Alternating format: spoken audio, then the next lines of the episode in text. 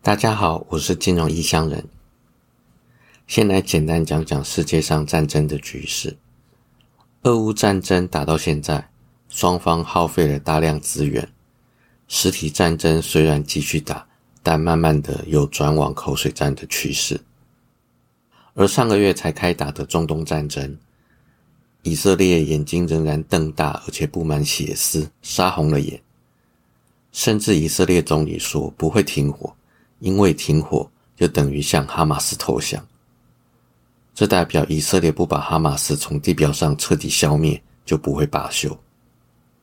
而周遭陆续有越来越多的国家被卷入这场战争当中。然而，战争只有无情，目前已经造成接近一万名儿童的死亡或受伤，这些孩子何其无辜。上周五，经传中国前总理李克强心脏病发去世。由于李克强是对岸高层当中改革开放派的最后一位，也被视为胡锦涛的嫡传弟子。他是擅长经济的技术官僚，说话很接地气，也很在意底层民生，在对岸人民中颇有人气。而说得一口流利英文的李克强，在国际也很受欢迎。去年十月，中国二十大会议当中，对岸前任领导人胡锦涛在众目睽睽之下被架离的会场，这个画面震惊全世界。而胡锦涛在被架离会场的过程当中，有特地拍了拍李克强的肩膀。隔了不到半年，今年三月，李克强卸今年三月李克强卸下总理的职务，在过了半年多的最近，就去世了。年纪更大的胡锦涛都还健在，年纪较轻的李克强就先走了，这引起了一连串的阴谋论。听床师有很多故事可以讲，听床师是一个讽刺用语，指的是部分人士声称掌握对岸领导人的职务变动，还有派系斗争等内部情报，仿佛是躲在床下偷听得到的消息，这个真实性有待商榷。而二十大这一段，我在 EP 五十七有讲过，有兴趣的可以去翻来听。总之，对岸高层的权力更为集中到习近平一派，而且对岸今年的政局动荡，如今李克强突然去世，肯定会引发人民的怀念，还有死因的揣测，弄得不好，甚至会引发对当前经济还有政府的不满。这个趋势让动乱的世界又往危险的方向迈进一步。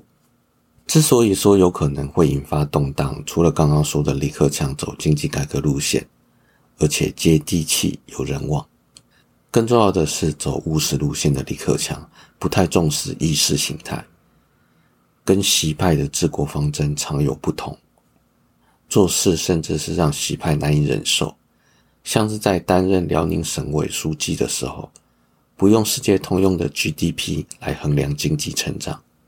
而是用符合当地的三项指标：铁路货运量、用电量，还有银行贷款量。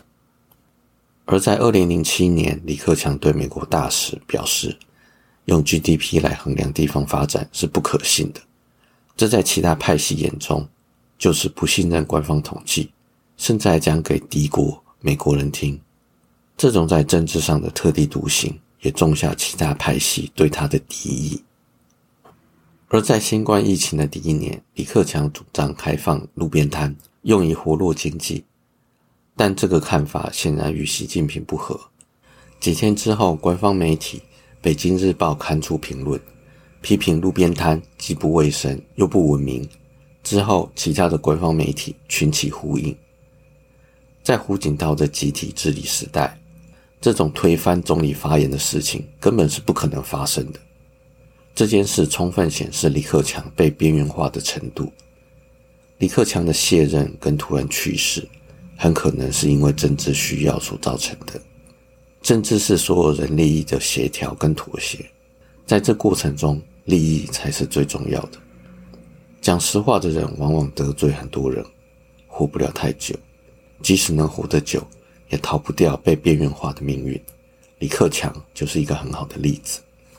接下来进入另外一个主题：如何最大化投资获利。最近看到一段对岸拍的短影片，一个人独白的说道：“他听他的朋友说，有一个人投资股票很低调，而且很赚钱，但是请他来公司都请不来。翻开他的对账单，赚最多的都不到百分之五十，赚钱的单大多数都是二十五到三十个 percent，但是赔钱的单都锁定在负十五趴以内。”而胜率大概只有四十八到四十九个 percent，也就是大约一半。虽然胜率看起来很低，没什么，但是赚赔比达到接近二比一，计算起来期望值大约一点二五，这个有大于一。主讲人说，虽然没有一只股票赚几倍、几十倍甚至几百倍的惊人报酬率，但是这样做资金翻倍很快。影片讲的大概是如此。这个影片。说穿了，透过金融市场投资赚钱的本质，就是高期望值，而不是胜率。很多人在刚学投资的时候很在意胜率，但胜率其实并不是赚钱最重要的关键。胜率是在投资初期建立信心的支柱，深入投资够久，就会发现高期望值才是投资圣杯。而如果把胜率赚配比当做 X Y 轴，期望值当做 Z 轴的话，画出来的三 D 图会像是一个倒扣，而且长得很畸形的碗。期望值最高的那个点，不是胜率最高或最低的，也不是赚赔比最高或最低的，而且也不是刚刚好最中间的赚赔比，而是偏离在中原与边缘地带的区间之内。像刚刚说的赚赔比二比一，胜率也不过百分之五十。之前讲过的美国投资大赛冠军，他的策略胜率也是差不多百分之五十，赚赔比就稍微高一点，大约二比一到三比一之间。每个商品跟策略的这种胜率、赚赔比、期望值分布模型，这些确切数值都不同，但是长相外观都类似，倒扣的碗，只是倒扣的碗最顶点可能不在正中央就是了。也就是说，只要换了一个商品或策略，最高的期望值都要重新找一遍。这个过程是发生在已经走过初步建立信心、跟人争辩自己方法是最好的之后，也就是你已经站稳脚步，确定能在投资交易赚钱，开始朝放大获利迈进的时候会做的事情。美国投资大赛冠军写的《超级绩效》这本书。里面有一个段落在讲调整胜率赚赔比，达到高期望值。不过没有经历过这个过程的人是不太容易看懂这段在讲什么。属于懂得的人就懂得领域。最后讲一个感想：提升心态跟技术，用投资赚到的钱买每天都会看到的物品，回头来强化自己还有周遭人的信心。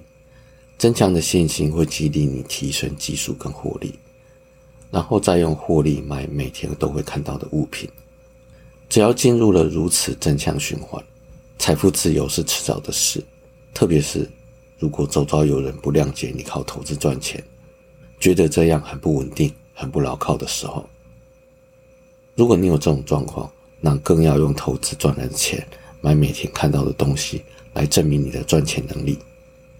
毕竟，如果周遭的人反对，你的心情跟绩效也会跟着起起伏伏，这个状况要尽早处理，你的绩效也才会更稳定。好了，我是金融异乡人，今天就先到这边，拜拜。